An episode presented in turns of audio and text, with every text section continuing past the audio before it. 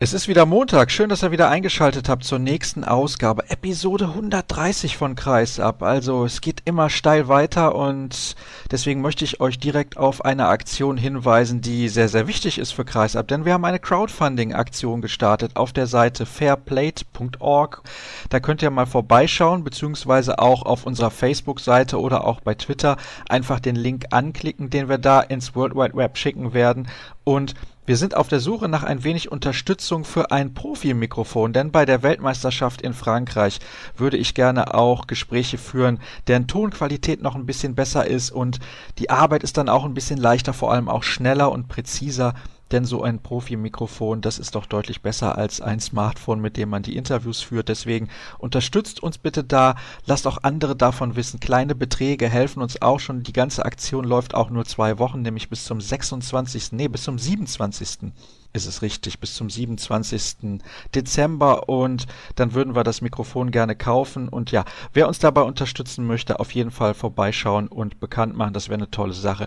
Was haben wir noch vorbereitet heute in der Sendung? Wir schauen auf den TBV Lemgo, denn es sieht für die Lipperländer überhaupt nicht gut aus. Die letzten vier Spiele verlor wurden verloren und nur ein Spiel der letzten zehn wurde gewonnen. Auch das keine gute Bilanz. Nee, habe ich mich verrechnet. Es sind nur doch tatsächlich eins der letzten zehn Spiele. Also keine gute Bilanz auf jeden Fall im Lipperland. Dann schauen wir auf den 28er Kader von Dago Sigurdsson. Da steht ja ein dickes Fragezeichen hinter Steffen Weinhold, der sich gestern verletzt hat im Heimspiel gegen den SC Magdeburg. Wir schauen auf die tollen Ergebnisse der deutschen Frauen bei der Europameisterschaft in Schweden. Die spielen heute Nachmittag schon wieder. Und im Interview der Woche begrüße ich Kai Hefner vom TSV Hannover Burgdorf. Also volles Programm mal wieder und erwartet schon. Er ist gerade noch in Berlin in der Leitung von der Lippischen Landeszeitung Jörg Hagemann. So, lange Begrüßung und jetzt ist er endlich da. Jörg, hallo. Ja, guten Morgen, Sascha. Allerdings noch nicht mit so einem modernen Mikrofon, was du ja anstrebst ich telefoniere noch vom Smartphone. Also ja, das ist in Ordnung. Ein bisschen bei der Tonqualität das, machen das kann ich gerade noch so tolerieren. Nee, ich freue mich ja, dass du, obwohl du noch in Berlin bist, mir zur Verfügung stehst. Du hast gestern das Spiel des TBV Lemgo gesehen bei den Füchsen. Da gab es eine knappe Niederlage, sogar eine Halbzeitführung. Es ist ein bisschen unerklärlich. Also ja. die letzten beiden Spiele gegen gute Mannschaften, davor bei den Rhein-Neckar-Löwen auch nur knapp verloren. Davor aber dann eine Heimniederlage gegen Balingen. Wie ist das zu erklären? Tja, ich glaube, das kann sich keiner so richtig erklären. Es waren jetzt ja nicht nur die letzten beiden Spiele recht ordentlich, auch vorher. Also das Spiel in, in Wetzlar war gut, in Stuttgart war man ganz nah dran. Also eigentlich ist diese Niederlage 20 zu 23 gegen Balingen ist eigentlich unerklärlich. Ich weiß nicht, was dort los war, ob es nur an dem Ausfall von Tim Sutton gelegen hat. Aber Balingen hatte dort also auch einige Ausfälle zu verkraften. Aber das war nicht der TBV Lemgo, so wie man ihn eigentlich erwarten kann. Das war also irgendwie eine luftleere Veranstaltung und da sind die Zuschauer und die Fans im Lipperland also auch noch stinksauer.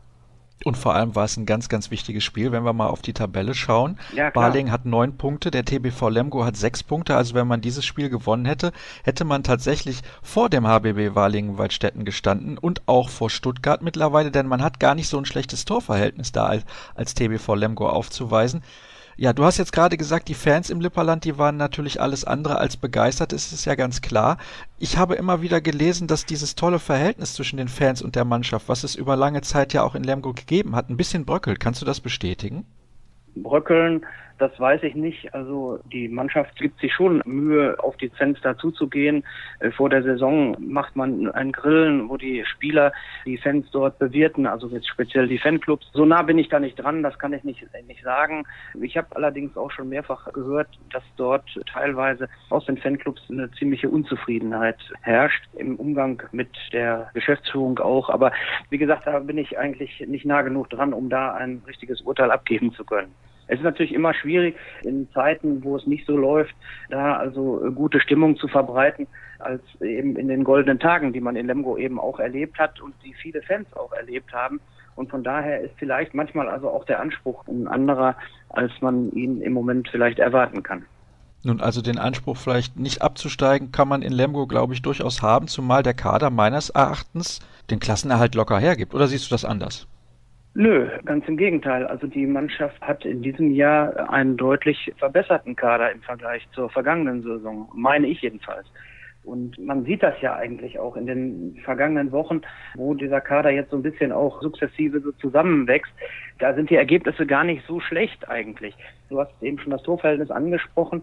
Man hat jetzt also keine rigorosen Ausrutscher gehabt. Also abgesehen elf Tore Niederlage in Kiel am zweiten Spieltag, okay, geschenkt. Dann hat es nochmal eine elf Tore Niederlage am, am vierten Spieltag in oder fünften Spieltag in Magdeburg gegeben. Okay, das ist auch verzeihbar. Aber ansonsten waren das also alles recht enge Ergebnisse. Also selbst Flensburg musste in der Lipperlandhalle zittern.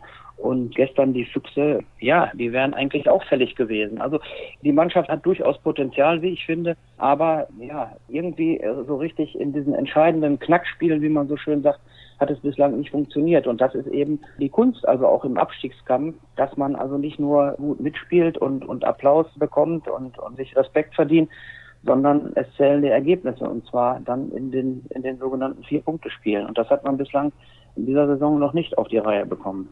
Das ist ein großes Problem beim TBV Lemgo. Das war auch in der vergangenen Saison schon ein bisschen das Problem, dass man in den knappen Spielen meistens am Ende nicht mehr die Luft hatte oder die Konzentration. Ich habe das selber miterlebt.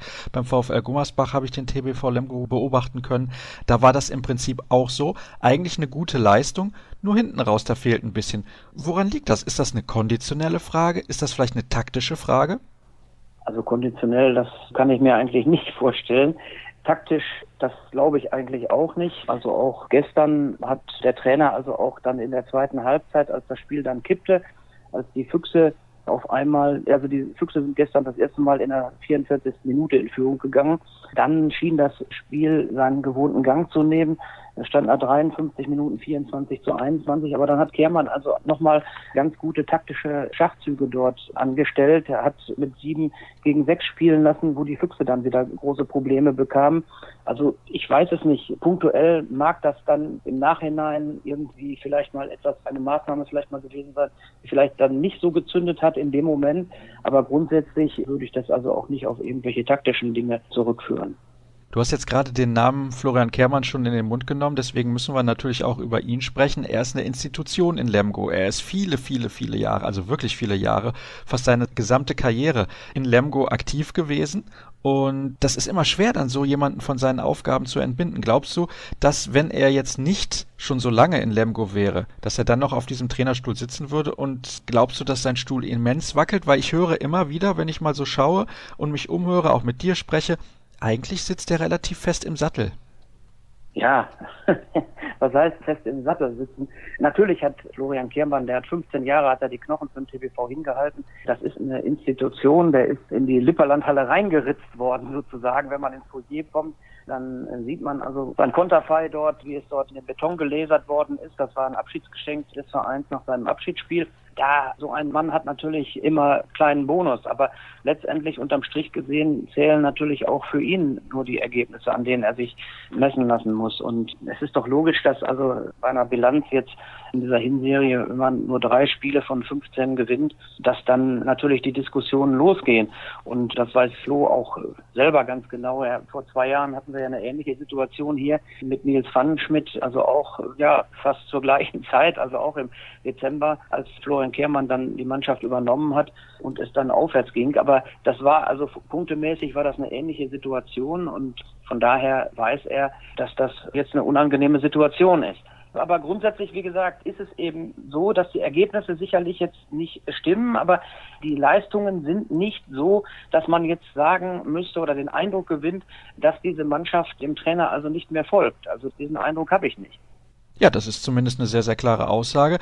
Allerdings muss man auch mal auf den Spielplan schauen und da sehen wir, okay, jetzt gibt es am kommenden Wochenende ein Heimspiel gegen Hannover. Das ist eine Mannschaft, die einiges an Potenzial hat. Da weiß man allerdings auch nie, erwischen die einen guten Tag, wie zum Beispiel in Magdeburg, wo sie dann mit 15 gewinnen, oder jetzt gestern gegen Melsung, sprechen wir auch gleich drüber mit Kai Hefner im Interview der Woche, dass man lange führt und trotzdem das Spiel verliert, aber sicherlich nicht die Kragenweite des TBV Lemgo, aber dann kurz vor Weihnachten, Auswärtsspiel beim Bergischen HC, da brennt auch der Baum. Und dann noch ein Auswärtsspiel. Also zwei Auswärtsspiele hintereinander. Bei GWD Minden, Nachbarschaftsduell. Also das sind zwei Spiele, wo man aus TBV-Sicht eigentlich vier Punkte holen muss. Absolut, das äh, ist so, aber das sagt man eben ganz leicht und man muss aber, äh, also wenn man das sagt, dann muss man also auch noch mal ganz genau in sich gehen oder auch mal auf die Tabelle schauen.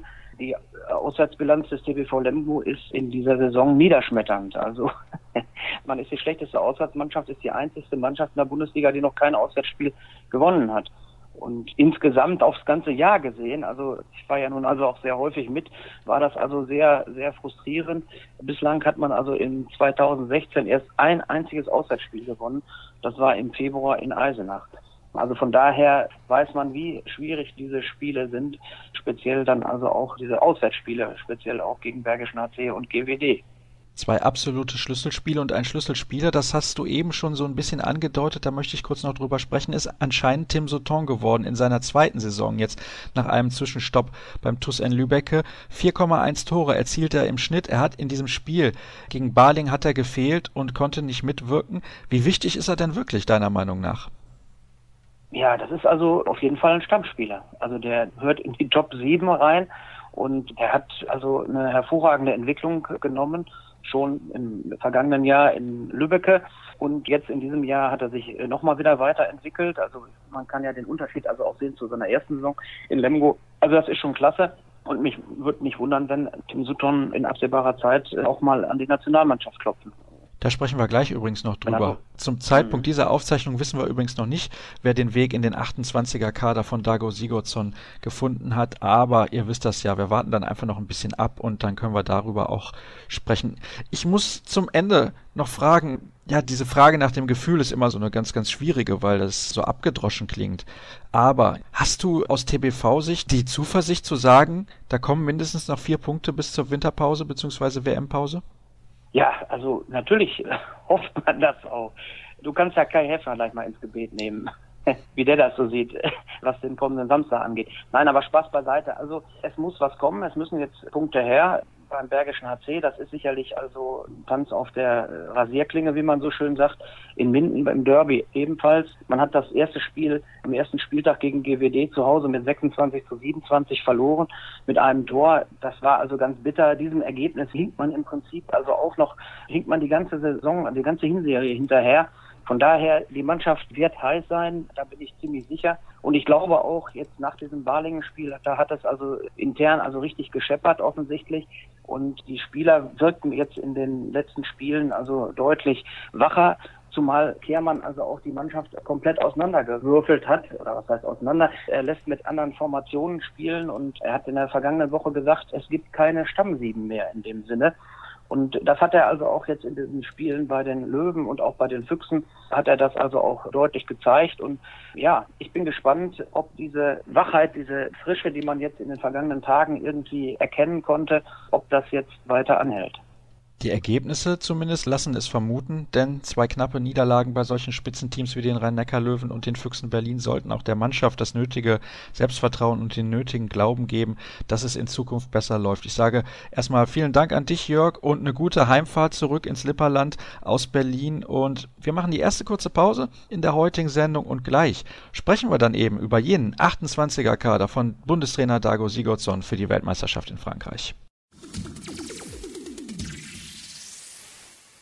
Wie eben angekündigt, sprechen wir jetzt über den soeben in Berlin bekannt gegebenen Kader der deutschen Handballnationalmannschaft für die WM in Frankreich, zumindest den 28er Kader. Und das tue ich mit dem Kollegen Christian Stein von Handball World. Grüß dich, Christian. Hallo, Sascha. Es ist ein sehr, sehr interessanter Kader, wie ich finde, denn es tauchen dort Namen auf, mit denen man vielleicht nicht so gerechnet hat. Beispielsweise Holger Glandorf. Zunächst gehen wir aber mal die Fakten ein wenig durch. Uns werden drei Spieler auf jeden Fall nicht zur Verfügung stehen, die bei den letzten Turnieren wichtige Stützen gewesen sind, vor allem bei der Europameisterschaft in Polen, nämlich Christian Dissinger, der hatte ja schon vorzeitig seinen WM-Verzicht erklärt, hat jetzt am Wochenende zu Hause beim Spiel gegen den SC Magdeburg für den THW Kiel sein Comeback gefeiert, aber er hat gesagt, er braucht erstmal noch diese Pause, um seinen Körper komplett wieder in Schuss zu bringen. Absolut nachvollziehbar, wie ich finde, nach so einer schwerwiegenden Verletzung. Fabian Wiede wird operiert und fällt dementsprechend auch mehrere Monate aus. Und jetzt hat sich gestern auch noch beim Spiel des THW gegen Magdeburg Steffen Weinhold schwerer verletzt. Zunächst bestanden Verdacht auf Schienbeinbruch, aber wie die Kieler Nachrichten auch vermeldeten, ist es dann doch nicht ganz so schlimm. Allerdings steht er nicht in diesem 28er Kader, den wir jetzt der Reihe nach mal durchgehen. Beziehungsweise, nee, machen wir anders, Christian. Welcher dieser drei Spieler ist denn der größte Verlust für Deutschland? Naja, also wenn wir jetzt mal die Europameisterschaft nehmen, auch da sind ja während des Turniers Weinhold und Dissinger schon mal verletzt rausgefallen. Ich würde gar keinen einzelnen Spieler so hervorheben, auch wenn Steffen Weinhold natürlich ein außergewöhnliches Potenzial besitzt. Aber gerade, dass man zwei Leute im rechten Rückraum schon ersetzen muss, die eigentlich beide gesetzt sind, das ist, glaube ich, so für den Deutschen Handballbund praktisch die größte Schwächung. Denn im Gegensatz zu der Position sind wir auf der Rückraum-Links-Position extrem breit besetzt. Wir fangen aber an im Tor. Dort sind es die gleichen Namen wie bei den letzten 28er Kadern, nämlich Silvio Heinevetter, Carsten Lichtlein, Dario Quenstedt und Andreas Wolf. Gar keine Überraschung eigentlich. Nein, überhaupt keine Überraschung, dass diese vier da auftauchen. Ich gehe auch davon aus, dass im Endeffekt jetzt wie bei Olympia Silvio Heinevetter und Andreas Wolf dann das Gespann bilden werden. Dario Quenstedt hat in, in Magdeburg auch gute Leistungen gezeigt, hat das ebenso verdient wie Carsten Lichtlein. Ich glaube aber gerade so diese Variante mit dem siebten Feldspieler hat sich mit Heine, Vetter und Wolf da bei Olympia ein gutes Gespann rausgebildet, wo beide wissen, wie schnell sie im Tor zurück sein müssen. Und äh, ich glaube, das wird hinterher das Zweiergespann sein. Dann auf links außen Rune Darmke, Uwe Gensheimer und Matthias Musche ebenfalls keine Überraschung mit dabei. Allerdings nur drei links außen. Das hat ja bei der Europameisterschaft schon für leichte Probleme gesorgt scheint ein bisschen so zu sein, dass die Außen wieder einmal ein bisschen die verzichtbare Position sind. Ich finde es ein bisschen seltsam, gerade wenn man vielleicht dem siebten Feldspieler spielt. Gerade dann brauchen wir eigentlich gute Linksaußen oder gute Außen, die auch entsprechende Entlastung bekommen. Aber da werden wir mal sehen, wie viel dann wirklich mitfahren. Ich denke mal, Uwe Gensheimer ist gesetzt, nicht nur aufgrund der Leistung, die er jetzt bei Paris Saint-Germain in der Vergangenheit gezeigt haben. Und ob dann Rune Damke oder Matthias Musche wirklich mitfahren, da würde ich noch ein Fragezeichen hintermachen. Hinter beide oder nur hinter einen? Habe ich das jetzt gerade richtig verstanden? Da bin ich mir nicht so nee, sicher. Ich würde das durchaus im Bereich des Möglichen sehen, dass da hinter beiden ein Fragezeichen stehen. Ich meine, wir sehen es gerade bei der, bei der Frauen-Europameisterschaft auch, wo auch nur eine gelernte Linksaußen mit von der Partie ist und sozusagen dann die Aushilfslinksaußen noch die größten Spielanteile hat. Also von daher, ich glaube, Gensheimer ist erstmal gesetzt, solange er sich nicht verletzt. Und dann wird man sehen, ob noch ein zweiter Linksaußen mitkommt. Selbst das würde ich noch nicht mal als großartige Bedingung sehen. dass eventuell geht man da auch mit einem gelernten Linksaußen rein. Das kann ich mir ehrlich gesagt nicht vorstellen, denn wir haben sonst im Kader keinen, der das so halbwegs ausfüllen könnte, aber da kommen wir später noch drauf zu sprechen. Gehen wir erstmal in den linken Rückraum. Da haben wir Paul Drucks, Steffen Feeth, Julius Kühn, Finn Lemke und Daniel Fontaine. Bisschen überraschend in diese Auswahl gerückt von Frisch auf Göpping. Da werden eigentlich vier von fünf mit Sicherheit mit dabei sein, also Drucks, Feeth, Kühn und Lemke. Ja, Lemke wird vor allen Dingen aufgrund seiner Abwehrqualitäten drin sein und die anderen drei sind entsprechend gesetzt für den Angriff im linken Rückraum. Auch wenn sie alles keine schlechten äh, Abwehrspieler sind, ein bisschen, ja, die Frage ist immer, ob man Steffen Feld in linken oder in zentralen Rückraum packt. Und das ist dann auch immer so eine Sache. Insgesamt würde ich sagen, es werden fünf Rechtshänder im Rückraum plus Finn Lemke mitfahren und dann bildet sich da so ein bisschen das Ganze schon heraus. Dann auf Rückraummitte haben wir Simon Ernst, Niklas Pitschkowski, Fabian Böhm und Philipp Weber. Ganz besonders freue ich mich für Philipp Weber, der in den letzten Wochen und Monaten in Wetzlar eine sehr, sehr gute Entwicklung genommen hat. Aber auch Simon Ernst hat nochmal einen ordentlichen Schritt nach vorne gemacht. Ja, ich denke, da haben wir wirklich ein ganz, ganz gutes Paket zusammen. Niklas Pitschkowski hat äh, in Leipzig jetzt sehr viel Verantwortung äh, übernommen, im Vergleich zu seiner Zeit in Essen auch wirklich vom Körper enorm zugelegt, wenn ich mir die Bilder aus der letzten Zeit angucke. Philipp Weber hat dafür den Sprung nach vorne gemacht, als er Leipzig verlassen hat und jetzt nach Wetzlar gegangen ist. Ja, da bin ich wirklich gespannt, wer da am Ende mitfährt. Ich tippe mal Pitschkowski an Nummer eins und für die anderen drei würde ich mich da gar nicht so festlegen, auch wenn, naja, die Sortierung ist ja nicht ganz alphabetisch, die der DAB veröffentlicht hat. Also von daher könnte es durchaus sein, dass, dass Ernst und Pitschkowski da in der vorderen Rolle sind und Fabian Böhm dann als Dritter noch damit dazukommt und dann schauen wir mal. Da lege ich mich fest und sage, Simon Ernst ist auf jeden Fall mit dabei. Dann gehen wir weiter in den rechten Rückraum. Hier haben wir, Achtung, Achtung, Holger Glandorf, dann dazu noch Kai Hefner, Jens Schöngard und Nikolai Teilinger vom Aufsteiger aus Erlangen. Der ist ja noch gar nicht so lange mit in der Verlosung dabei.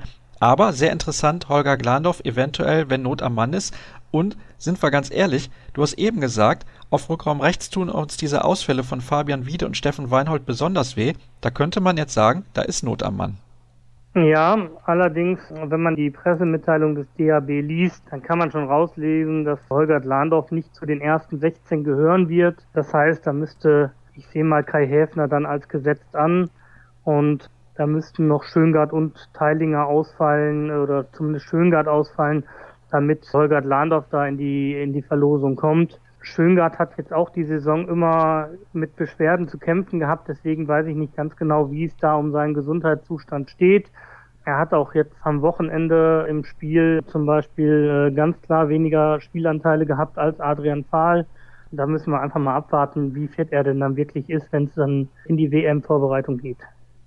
Also du gehst tatsächlich davon aus, dass Glandorf nicht unter den ersten 16 steht. Ich wage jetzt mal die Behauptung, dass er vielleicht zum letzten Vorrundenspiel gegen Kroatien dann mit dabei ist und man vorher auf ihn verzichtet, so eine, ja, so eine Zwischenlösung quasi dann findet. Auf rechts außen Patrick Grötzky, Tobias Reichmann und Johannes Selin, also im Prinzip komplett wie erwartet. Komplett wie erwartet. Wird wieder spannend werden, wer letztendlich draußen bleiben muss. Und ich fürchte mal, dass es erneut Johannes Selin treffen wird. Davon gehe ich auch aus. Dann können wir direkt weitergehen zum Kreis. Da haben wir Yannick Kohlbacher, Henrik Pekeler, Jewgeni Pevnov, Erik Schmidt und Patrick Wiencheck. Henrik Pekeler hat ja schon gesagt, dass er auf die Weltmeisterschaft verzichten möchte und auch, wenn Not am Mann ist, zur Verfügung steht, ähnlich wie Holger Glandorf. Da haben wir aber keine Not am Mann, denn Kohlbacher, Pevnov, Schmidt und Wiencheck, das sind wirklich richtig gute Leute. Ja, das sind richtig, richtig gute Leute. Wiencheck sehe ich als gesetzt an. Schmidt ist dann für mich derjenige, der den Pekler-Teil ausfüllen kann von seiner Statur und den dritten Platz am Kreis. Und ich gehe davon aus, dass drei Kreisläufer mitfahren. Den wird dann aus meiner Sicht Janik Kohlbacher besetzen, den ich insgesamt so ein bisschen vor Jewgeni Pevnov. Gut, dann wären wir also durch, was diesen Kader angeht. Fehlt dir irgendein Name, den du gern dabei gehabt hättest vielleicht? Ähm, kann ich jetzt gar nicht so sagen, ob ich jetzt ihn vermissen würde. Fehlt dir irgendjemand? Ja, ich werfe mal den Namen Tim Sutton in den Raum. Über den haben wir eben in der Sendung ja schon kurz gesprochen. Dem hätte ich durchaus zugetraut, den Sprung zumindest in diesen Kader zu schaffen. Ja, Tim Sutton wäre natürlich eine Option gewesen, wenn man jetzt statt Daniel Fontaine oder Philipp Weber dann entsprechend jemanden noch hinzuholt. Ich weiß nicht, ob das die richtige äh, Entwicklungsstufe schon für ihn gewesen wäre ich glaube, da, da hatte der Bundestrainer die Qual der Wahl und vielleicht war es ein bisschen so, dass insgesamt so Daniel Fontaine da diesen, diesen Tick in seiner Betrachtung weiter vorne ist. Vielleicht will man Tim Sutton auch einfach mal die Weihnachtszeit gönnen jetzt und die anschließende WM-Pause, um dann ein bisschen mal zur Ruhe zu kommen, um den Tod von seinem Vater ein bisschen mal zu verarbeiten und nicht irgendwie immer nur zu hetzen und zu hetzen schwer zu sagen, was dafür letztendlich die Gründe beim, beim Bundestrainer sind, aber ich glaube, auch solche Überlegungen spielen dann durchaus mal eine Rolle.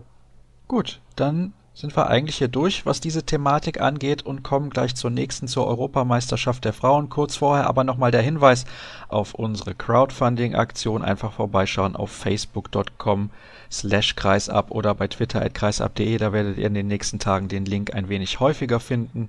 Wie gesagt, wir möchten uns ein Profi-Mikrofon zulegen. Das kostet ein wenig mehr, als man das annehmen könnte, aber die Einnahme geht zu 100 Prozent in dieses Mikro bzw. in die Provision der Organisation fairplate.org und deswegen freuen wir uns, wenn ihr uns dabei helft und ich gehe doch davon aus, dass wir die Summe irgendwie zusammenbekommen werden bis zum 27. Dezember. Dann kommen wir jetzt zu den deutschen Frauen und sprechen über das, was bei der Europameisterschaft bislang für jede Menge Spaß gesorgt hat aus deutscher Sicht. In der Hauptrundengruppe 1 in Göteborg ist nämlich die deutsche Mannschaft momentan Tabellenführer. Super, oder? Ja, super. Danke nochmal an die Niederlande, die nämlich Frankreich in der Vorrundengruppe geschlagen haben. Mit genau dem richtigen Ergebnis, einem Torunterschied, so dass wir aufgrund der mehr erzielten Tore praktisch jetzt gerade vor Frankreich sind. Aber nicht nur deswegen sind wir Erster, sondern weil wir auch gute Leistungen gebracht haben. Ja, wir haben gute Leistungen gebracht. Gerade jetzt im ersten Hauptrundenspiel gegen Serbien war es eine, eine ganz souveräne Vorstellung insgesamt. Gegen die Niederlande haben wir uns gut präsentiert, gegen Frankreich eigentlich auch, vor allem in der ersten Halbzeit ganz gut präsentiert, sind dann aber in der zweiten Halbzeit nochmal eingebrochen. Ja, und gegen Polen war es halt so ein richtiger Krimi. Möglicherweise ist das Team auch an diesem Krimi dann gewachsen. Es war ein knappes Spiel. Das hat die deutsche Mannschaft dann mit 22 zu 20 gewonnen, wenn ich es richtig in Erinnerung habe. Und das ist natürlich dann auch so ein Spiel, wo man als Mannschaft wachsen kann. Nee, 23, 22, so war es, glaube ich, ne? Genau, es war ein Unterschied. Clara Woltering hat in der Schlussminute nochmal einen ganz entscheidenden Ball entschärft, der Polen den Ausgleich sonst ermöglicht hätte. Und ja, ich denke, dementsprechend eng war diese Partie, aber ich glaube, bis auf, dass man einmal zurückgelegen hat, hat man eigentlich die ganzen 60 Minuten geführt. Und als man dann einmal kurz in Rückstand war, praktisch prompt die richtige Reaktion gezeigt und ist wieder in Führung gegangen. Also von daher war das schon eine sehr, sehr gute Leistung in dieser Vorrunde und jetzt auch gerade gegen Serbien mit sieben Toren gegen den Tabellenführer der anderen Gruppe zu gewinnen, macht man auch nicht so eben nebenbei. Genau, das war tatsächlich, wie du gerade sagst, der Tabellenführer der anderen Vorrundengruppe, mit der man dann diese Hauptrundengruppe gebildet hat, in der sich ja neben Deutschland und Frankreich und den Niederlanden noch Schweden, Serbien und Spanien befinden. Also nicht irgendwelche Mannschaften, da muss man erstmal dagegenhalten. Ich stelle jetzt mal folgende These auf. Vor einem Jahr hätte die deutsche Mannschaft dieses Spiel gegen Polen verloren und wäre am Ende auseinandergebrochen. Interessante These, weiß ich nicht, ob sie so eingetreten wäre, wenn wir uns an die EM 2014 erinnern, in Kroatien, da mussten wir im letzten Spiel praktisch genauso ein Krimi absolvieren, ebenfalls sogar noch gegen den Gastgeber und haben das Spiel gewonnen. Wäre mir jetzt zu billig, alles auf den Biegler-Effekt oder sonst wie zu schieben. Also, aber man merkt schon, dass diese, diese Mannschaft einfach vielleicht jetzt so diesen, diesen Kick hat. Man, man merkt den Teamgeist untereinander, der ist spürbar und ja, also man, man merkt auch spielerische Verbesserungen, das kann man schon sagen. Trotzdem, das Einzige, wo es aus meiner Sicht noch richtig hapert, ist Positionsangriff 6 gegen 6. Sonst, finde ich, zeigen wir uns in allen Bereichen deutlich verbessert im Vergleich zu den letzten Turnieren. Ja, Michael Biegler hatte das im Vorfeld der EM eigentlich schon gesagt. Also mit Blick auf 2017 hat er vier große Baustellen ausgemacht, die er nach und nach abarbeiten wollte. Und wenn man sich die anguckt, dann sieht man eigentlich, dass fast nichts anderes übrig bleibt, außer vielleicht der Torwartposition. Aber er hatte Abwehrangriff, Gegenstoß und Rückzugsverhalten ausgemacht. Ich denke, gerade in dem Bereich Rückzugsverhalten hat sich die deutsche Mannschaft stark verbessert. Das hat man gerade gegen die Niederlande und Frankreich auch gesehen. Gerade im Bereich Abwehr hat man dazu gelegt und von daher läuft das alles in die richtige Richtung. Ich finde vor allem das Abwehrverhalten im Zusammenspiel mit der Torhüterin mit Clara Woltering funktioniert bisher hervorragend. 68 Tore hat man jetzt in dieser Hauptrunde kassiert. Nur einmal hat man mehr als 22 Tore kassiert. Das war bei dem Spiel gegen die Niederlande, die als sehr, sehr offensiv stark bekannt sind, wo natürlich das Tempo im Spiel auch deutlich höher ist als bei vielen anderen Mannschaften. Das ist aller Ehren wert. Also 19 nur gegen Serbien, 22 gegen Frankreich, 22 gegen Polen ja, das ist bislang das Punktstück der deutschen Mannschaft, diese Defensive. Ja, wobei man natürlich sagen muss, Clara Woltering hat da wirklich auch viele hundertprozentige weggenommen in den, in den Spielen, die ich da jetzt gesehen hatte gegen Polen und Frankreich. Da muss man natürlich auch sagen, da hätten durchaus mehr Gegentore fallen können. Auf der anderen Seite muss man allerdings auch sagen, 35 Prozent gehaltene Bälle von Clara sind jetzt auch keine weltberühmte Quote. Also in der Statistik des Turniers wird sie gerade mal auf Platz 9 geführt. Nach der Vorrunde war sie, glaube ich, Zwölfte. Ja, das ist halt irgendwo eine Leistung, die im oberen Durchschnitt ist, aber jetzt auch noch nichts Außergewöhnliches.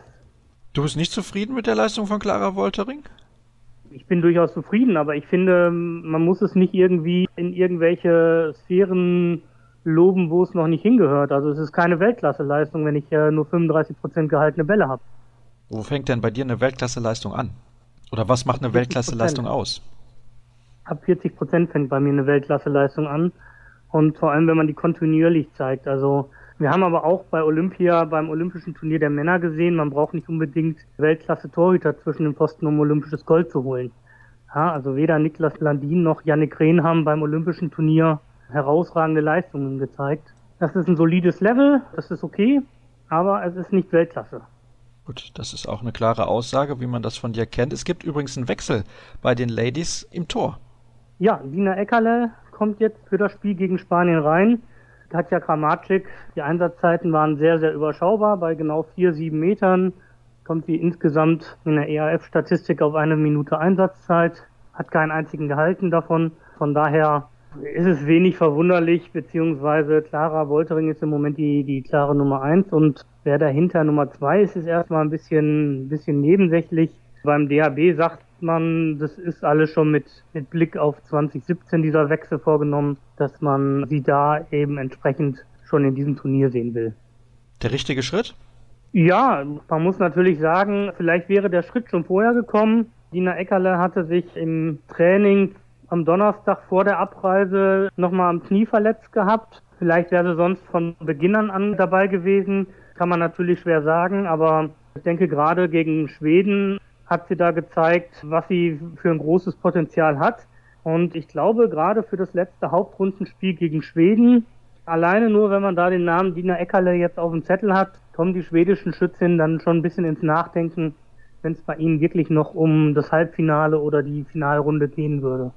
Zwei Spiele hat die deutsche Mannschaft in dieser Hauptrunde noch zu absolvieren. Es geht heute um 16.15 Uhr gegen Spanien zu sehen, live auf Sport 1 und dann am Mittwoch um 18.30 Uhr trifft man auf die Schwedinnen, auf den Gastgeber. Ja, was sind die Aussichten für diese beiden Partien? Ja, ich ähm, denke mal, gegen Spanien sind wir jetzt im Moment äh, in der aktuellen Situation, wenn, wenn man die Tabelle auch anschaut, ein bisschen unter Druck. Spanien hat diese dramatische Niederlage gegen Frankreich gehabt, wo man praktisch in der letzten Minute die Chancen auf das Halbfinale weggeworfen hat und dann noch wirklich durch einen weiten Wurf quer übers ganze Feld noch verloren hat. Keine Chancen mehr aufs Halbfinale. Um noch das Finalwochenende zu erreichen, müsste wirklich einiges passieren in dieser Gruppe und da müssen wir natürlich gewinnen. Aber für uns geht es ums Halbfinale, also dementsprechend sind wir in der in der Pflicht eigentlich ein gutes Ergebnis zu erzielen. Ich könnte mir allerdings vorstellen, dass es genauso eine schwere Hürde werden wird wie das Spiel gegen Polen. Denn mit einer Favoritenrolle können wir noch nicht so gut umgehen? Ich glaube schon. Also das ist, ja, es ist halt eine ganz andere Ausgangslage. Ne? Gegen Niederlande, gegen Frankreich hast du nichts zu verlieren. Gegen Schweden wirst du auch nichts zu verlieren haben, gegen den Gastgeber. Aber jetzt gegen Spanien, die dann mit null Punkten in der Hauptrunde dastehen und du hast selber vier auf dem Konto, da bist du natürlich in der, in der Favoritenrolle und mit der müssen sie erstmal umgehen können. Dass sie das ein bisschen können, haben sie gegen Polen gezeigt, aber man hat auch gesehen, wie schwer das insgesamt war. Vorteil heute vielleicht, dass Spanien im Prinzip nichts mehr erreichen kann? Ja, durchaus möglich. Also bei Spanien muss man natürlich sagen, der Ausfall von Marta Manga hat das Team schon recht hart getroffen. Ansonsten, ja, im Großen und Ganzen kennt man die Mannschaft halt aus den vergangenen Jahren. Ne? Im, Im Rückraum Nerea Pena und Macarena Aguilar am Kreis in Elisabeth Chavez auf den Außen, früher in Leverkusen Nayara Egoscoe, rechts außen kam Martin. Die Spielerinnen sind bekannt, also es ist jetzt nicht so, dass man, dass man auch vor irgendwelche ungewohnten Aufgaben gestellt wird. Und ich glaube, jeder weiß, wie man gegen Spanien dann zu spielen hat. Und im Großen und Ganzen haben wir da gute Chancen. Ich tippe mal wieder, dass es ein Spiel wird, wo beide Mannschaften nicht über 25 Tore kommen. Das habe ich schon vor dem Spiel gegen Frankreich gesagt, hat sich dann bewahrheitet, denn ich denke, da treffen generell zwei gute Deckungen aufeinander und dann wird es ein Spiel mit eher wenigen Toren. Zum aktuellen Zeitpunkt sind wir, wie gesagt, Tabellenführer in dieser Hauptrundengruppe 1. Die Erwartungen sind natürlich jetzt ein bisschen andere als vor der Europameisterschaft. Wärst du enttäuscht, wenn wir nicht zumindest ins Spiel um Platz 5 kommen? Ja, ich glaube, mittlerweile sollte man, sollte man dieses Spiel um Platz 5 ganz fest im Blick haben. Und wenn wir heute gegen Spanien gewinnen, dann ist uns das auch nicht mehr zu nehmen. Das Halbfinale ist zwar dann noch nicht geschafft, aber zumindest das Spiel um Platz 5, da können wir schon mal dann mit planen, wenn wir heute gewinnen. Und alles andere muss man dann entsprechend gucken. Also es sieht relativ gut aus für die deutsche Frauenhandballnationalmannschaft ein Jahr vor der Heimweltmeisterschaft und ein Einzug ins Halbfinale ist tatsächlich möglich. Das hätten, glaube ich, vor der Europameisterschaft die wenigsten geglaubt. Schauen wir noch ganz kurz in die Hauptrundengruppe 2, die in Helsingborg ausgetragen wird.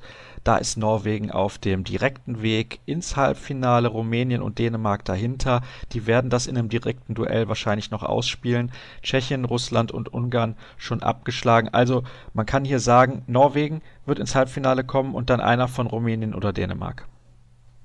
Ja, kann man von ausgehen, dass es darauf am Ende hinausläuft. Ich würde aber die Russen natürlich nicht unterschätzen. Gerade wenn sie jetzt gegen Dänemark gewinnen, dann sind sie wieder ganz dicht im Geschäft mit drin, zumindest dann das Spiel um Platz 5 zu erreichen. Und ja, Rumänien gegen Tschechien. Ich glaube, Rumänien ist da in der Favoritenrolle. Aber wer weiß, wenn Rumänien da das Spiel verliert, dann wird es auch sehr, sehr spannend in dieser Gruppe. Und dann haben wir auf einmal vier Mannschaften mit vier zu vier Punkten und dann ist alles offen. Überragende Spielerin ist übrigens bisher eine Rumänin bei diesem Turnier, Christina Neagu. Was soll man über die noch sagen? Im Moment mit 33 Toren. Klar hat nur eine Quote von 55 Prozent, wird aber häufig auch kurz gedeckt und trotzdem ist sie immer wieder in der Lage, entscheidend die Spiele zu beeinflussen. Gut, Christian, dann sage ich auch herzlichen Dank an dich und letzte Pause in der heutigen Ausgabe und dann begrüße ich gleich von der TSV Hannover Burgdorf den Nationalspieler Kai Hefner. Es ist Zeit für das Interview der Woche. Ich hatte ihn ja schon angekündigt, unter anderem in der Handballecke. Da kam natürlich auch die ein oder andere Frage rein. Auch bei Twitter oder Facebook, meine ich, müsste ich es erwähnt haben. Und ich begrüße hier jetzt in der Leitung Kai Hefner von der TSV Hannover Burgdorf. Hallo Kai, grüß dich. Hallo zusammen. Ja, ich freue mich natürlich sehr, dass du mir einen Tag vor so einem wichtigen Spiel wie dem im DAB-Pokal Viertelfinale in Leipzig zur Verfügung stehst. Das stand ja auch noch nicht ganz fest. Möchte ich ein bisschen erklären den Zuhörern, wie das auch abgelaufen ist, denn du wusstest gar nicht, fahrt ihr heute bereits nach Leipzig oder erst morgen? Wie kommt denn so eine Entscheidung dann innerhalb der Mannschaft zustande? Sagt die Mannschaft, nee, uns reicht das erst am Dienstag zu fahren? Ist das eine Entscheidung des Trainers oder des Vereins? Wie läuft das ab? Ja, das ist natürlich ein sehr, sehr wichtiges Spiel für uns. Wir können da, glaube ich, was Historisches schaffen bei den Recken. Die haben noch nie beim Final Four teilgenommen. Und es ist natürlich ein sehr, sehr wichtiges Spiel. Und dann haben wir gesagt, was ist die beste Vorbereitung? Wollen wir einen Tag vorher anreisen? Man weiß ja zur Jahreszeit aktuell mit dem Wetter nie genau. Und dann haben wir uns aber entschieden, dass wir es so machen wie immer. Am Spieltag, wenn es eine kürzere Fahrt ist. Und deswegen fahren wir morgen erst ganz normal zum Spiel und äh, hoffen, dass wir mit einem Sieg wieder, wieder abreisen, ja.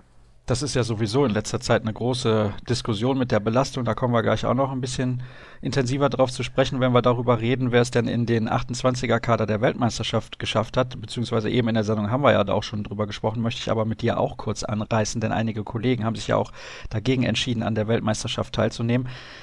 Ist das für dich die beste Lösung, am Spieltag erst zu einem Gegner zu reisen oder ist da nicht eigentlich die Gefahr, dass man vielleicht ein bisschen müde ist von dieser Anreise? Ja, wir hier in Hannover haben das Glück, dass wir relativ zentral liegen und überall relativ schnell hinkommen. Von daher, ich finde persönlich, wenn es kürzere Fahrten sind, dann ist es absolut kein Problem. Dann fahre ich lieber am gleichen Tag, bin tagsüber noch zu Hause. Aber wenn es natürlich eine längere Fahrt ist, wieder im Süden nach äh, Baling oder Stuttgart, da ist natürlich Tag vorher auf jeden Fall sinnvoll und auch notwendig, weil wenn man da sechs Stunden im Bus sitzt und danach spielen soll, ist es immer ein bisschen schwierig, ja. Da musst du aber nächste Saison bei den kurzen Fahrten auch ordentlich früh aufstehen, ne? Ja, das ist richtig. Ich glaube, da wird sich einiges ändern. Bin ich auch mal gespannt, wie das dann sein wird. Aber da schauen wir einfach gespannt drauf und nehmen, wie es kommt. Gut, das war auch die Aussage, die Yves Kunkel vor zwei Wochen schon getroffen hat, beziehungsweise der hat gesagt, der macht das eigentlich gar nichts aus, so früh auch aufzustehen, beziehungsweise dann mittags zu spielen. Ja, wir kommen ein bisschen auf die Aktualität zu sprechen. Und zwar ist es so, dass ihr am Wochenende, am Samstag, ein Heimspiel hattet gegen die MT Melsung, die nicht so ganz gut in die Saison gestartet ist, bei dem man auch nie so weiß, wie sie spielen. Das ist bei euch ein bisschen ähnlich. Ihr habt teilweise herausragende Leistungen mit dabei. Ich erinnere an diesen 15-Tore-Sieg beim SC Magdeburg. Und dann führt ihr lange gegen Melsung und hinten raus reicht es dann doch nicht. 30-31 verloren. Warum? Ja, eine gute Frage. Ähm ich glaube, uns fehlt so ein bisschen die Konstanz auf die Saison gesehen. Jetzt dieses Spiel speziell gegen Melsung. Ich glaube, Melsung hat eine Top-Mannschaft, hohe Qualität, das weiß jeder. Die Saison war zwar bisher ein bisschen holprig, aber dass, dass Melsung eine Top-Mannschaft ist, das wussten wir. Wir wussten, dass es ein hartes Spiel wird und haben es, glaube ich, nicht geschafft, über 60 Minuten so das ganze Spiel ähm, eine gute Abwehr zu stellen. Ja, dann waren wir zwar die ganze Zeit vorne, aber zum Schluss hat sich so ein bisschen gedreht, es hat sich abgezeichnet, dann war es eng und dann verlieren wir zum Schluss unglücklich mit einem mit einem direkten Freiwurf. Ja, sehr, sehr ärgerlich und ähm, ja, tut schon weh. Aber morgen geht's ja schon wieder weiter. Stimmt, da steht eben dieses Pokalspiel in Leipzig auf dem Programm. Zunächst aber mal ist es ja so, Platz 6 belegt ihr momentan. Das ist, denke ich, absolut in Ordnung. Aber 16 zu 14 Punkte, sind das zu wenig, deiner Meinung nach? Ja, also wenn wir jetzt gerade so, wir haben knapp gegen Berlin verloren, daheim mit einem Tor, vorgestern mit einem Tor verloren. Ähm, ja, schon auswärts ein, zwei Punkte liegen lassen. Also ich glaube, ähm, das ist halt sehr ärgerlich, weil ich glaube, es ist alles sehr, sehr eng nachher dort um diesen sechsten, fünften, sechsten Platz. Da entscheiden nachher ein, zwei Punkte oder ein, zwei Tore, ob du nachher Sechster oder Zehnter wirst. Und äh, wir würden lieber Sechster werden, deswegen zählt da wirklich jedes Tor und jeder Punkt. Und aber die Saison geht ja noch ein ganzes Stück. Also interpretiere ich richtig, du bist nicht ganz zufrieden mit der Punkteausbeute. Ja, ich sage, es könnte ein bisschen besser sein, wenn man so die Spiele einzeln betrachtet. Ähm, wir haben aber natürlich trotzdem auch schon wirklich ein paar Highlights gehabt, wie du angesprochen hast, da mit den 15 Toren in, in Magdeburg. Das war eine tolle Sache. Nichtsdestotrotz hätte ich gern ein, zwei Punkte mehr, weil wir sind zwar gerade Sechster, aber es ist alles so eng, das kann auch schnell in zwei Wochen wieder anders aussehen. Ja, von daher ist alles noch möglich. Das ist das Gute. Es ist noch nicht verbaut. Man hat alles noch in eigener Hand und da bin ich optimistisch, dass wir das hinbekommen. Ihr tretet dann ja morgen im Pokal bei einer Mannschaft in Leipzig an, die mit euch auf Augenhöhe ist im Moment, einen Platz vor euch und einen Punkt auch vor euch. Was macht denn Leipzig besonders gefährlich für euch? Ja, ich glaube, jeder, der Spiele von Leipzig bisher gesehen hat, weiß, wie gut Leipzig ist, was da von der Qualität so eine mannschaftliche Geschlossenheit dort präsentiert wird und die jede Woche auf die Platte bringen. Ja, Pokal schreibt auch seine eigenen Gesetze. Der Pokal ist immer was anderes wie, wie Liga. Die Bedeutung dieses Spiels wissen, glaube ich, beide Mannschaften. Wir können uns da, glaube ich, auf ein heißes, hitziges Spiel freuen und einstellen. Ja, und ich glaube, die Leipziger werden wieder mit einer großen mannschaftlichen Geschlossenheit wie immer auftreten und, und versuchen, da zu besiegen. Vielleicht kannst du das mal so ein bisschen vergleichen. Du hast natürlich in den letzten Monaten große Spiele erlebt, bei den Olympischen Spielen beispielsweise, bei der Europameisterschaft. Wie ist da so ein Pokalviertelfinale einzuordnen bei dir? Ja, das ist immer ein bisschen was anderes. Also ich sag so Liga-Alltag oder die Spiele mit dem Heimatverein sind schon was anderes wie mit Nationalmannschaft. Das kann man gleich nicht miteinander vergleichen oder ist einfach was anderes. Das möchte ich auch nicht vergleichen. Aber natürlich ist morgen eine Riesenchance, wie vorher schon gesagt. Hannover Burgdorf war noch nie im Final Four ich durfte schon mal miterleben als junger Spieler mit Frisch auf Göpping und es ist einfach ein Riesen-Event, eine Riesensache und es ist einfach eine Chance, um einen Titel zu spielen und da ein Viertelfinale dann gegen einen Gegner, der auf Augenhöhe ist, ist leider ein Auswärtsspiel. Naja, ist schon eine große Chance und die wollen wir einfach nutzen und deswegen hat das Spiel schon eine große Bedeutung morgen für uns. Jetzt hast du gerade frisch auf Göppingen schon erwähnt, der Verein, wo du den Sprung in die Bundesliga geschafft hast. Ich schaue mir da deine Zahlen gerade mal so ein bisschen an. Du hast relativ lange gebraucht, um den Durchbruch zu schaffen. Warum war das so? Uh, gute Frage. ja, da war ich halt am Anfang da in Göpping und mit Doppelspielrecht bei Stuttgart Bittenfeld. Damals hieß es noch Bittenfeld. Ja, die Anfangsjahre waren, wie soll man sagen, schwer oder da ging es nicht gleich steil bergauf. Erst so dann mit dem Wechsel nach, nach Baling, wo ich dann auch mehr spielen durfte, lief es dann in diese Richtung, wo ich gerne hätte und wo ich wollte. Und aber ich denke, alles, alles hat gepasst. So, ähm, das hat einen vielleicht auch reifen lassen und war wichtig für die Entwicklung und kann mich da nicht beklagen, wo ich jetzt stehe. Das stimmt allerdings, gerade wenn man auf die letzten zweieinhalb Jahre schaut. Was glaubst du denn, woher kommt nochmal dieser unglaubliche Sprung seit deinem Wechsel nach Hannover? Woran liegt das? Keine Ahnung, das müssen wir andere fragen, Trainer oder weiß auch nicht wen. Ich darf viel spielen. Ich habe meinen Verein, dann ich gespielt habe in Baling und hier in, in Hannover immer viel Verantwortung. Ich darf viel spielen und ich glaube, das bringt einen einfach voran und reift einen Woche für Woche. Wenn man da jede Woche seine Leistung abrufen muss, das bringt einem viel, man entwickelt sich weiter und versucht da hart an mir zu arbeiten, dass man da nicht stehen bleibt, sondern es immer noch einen Schritt weiter geht und so, das versuche ich zu machen und was dann rauskommt, ja, muss man gucken. Das ist ja in den letzten Monaten mehr als erfolgreich.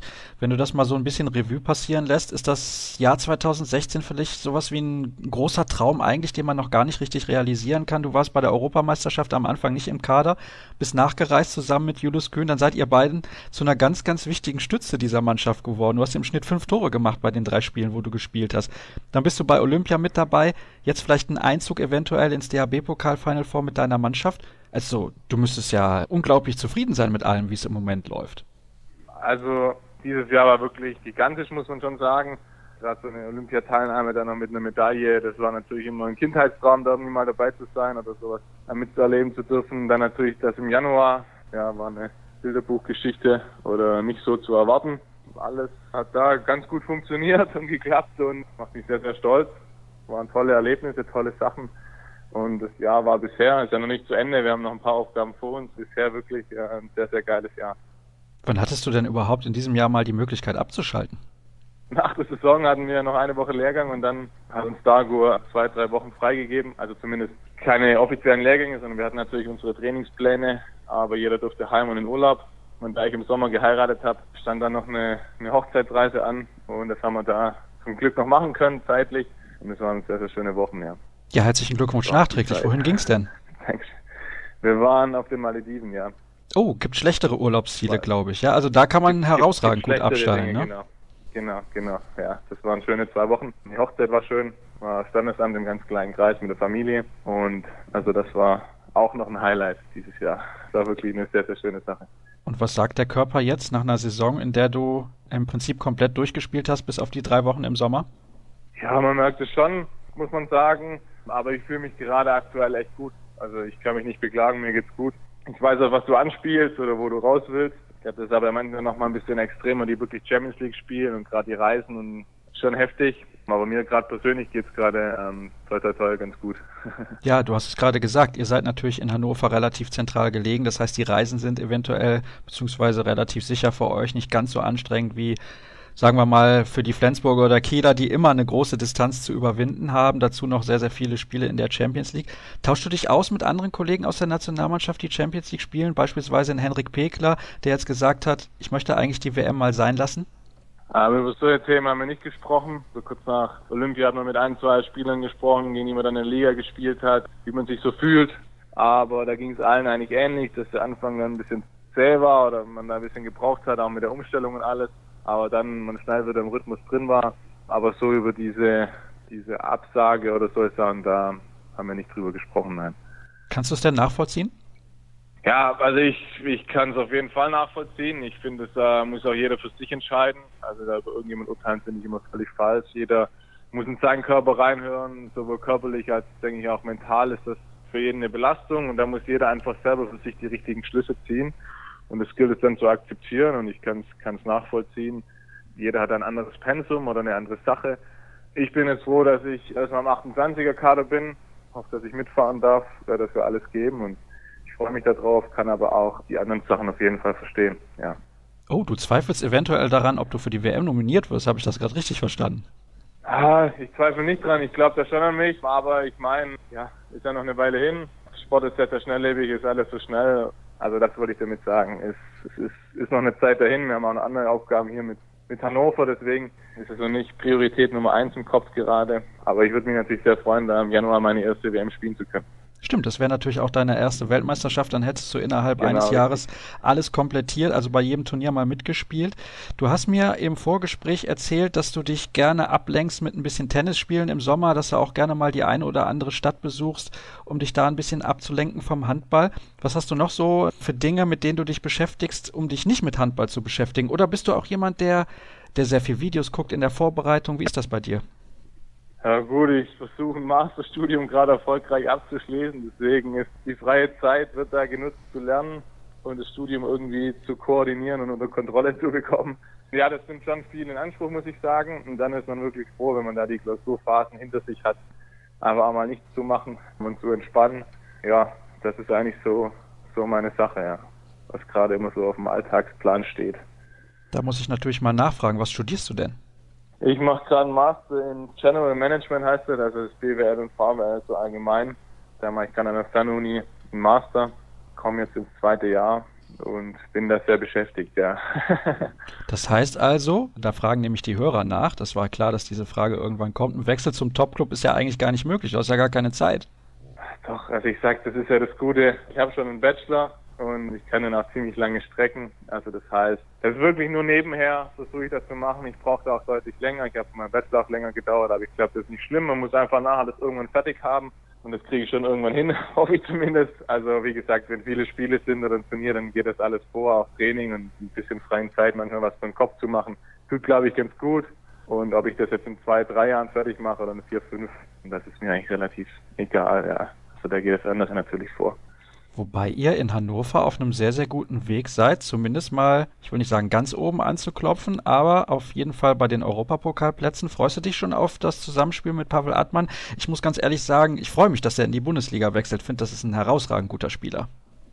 Ja, das stimme ich dir zu 100% zu. Und ähm, ja, da wollen wir natürlich über kurz oder lang auf jeden Fall anklopfen, wollen uns da irgendwie mal einen Platz sichern, weil ich durfte schon Eurocup spielen, die hier von uns auch, die Recken waren einmal dabei und äh, ja, diese Saison ist, glaube ich, allen hier in Erinnerung geblieben. Ist einfach was Schönes. Gegen andere Mannschaften aus anderen Ländern mal zu spielen, ja, einfach was anderes vom normalen Liga-Alltag.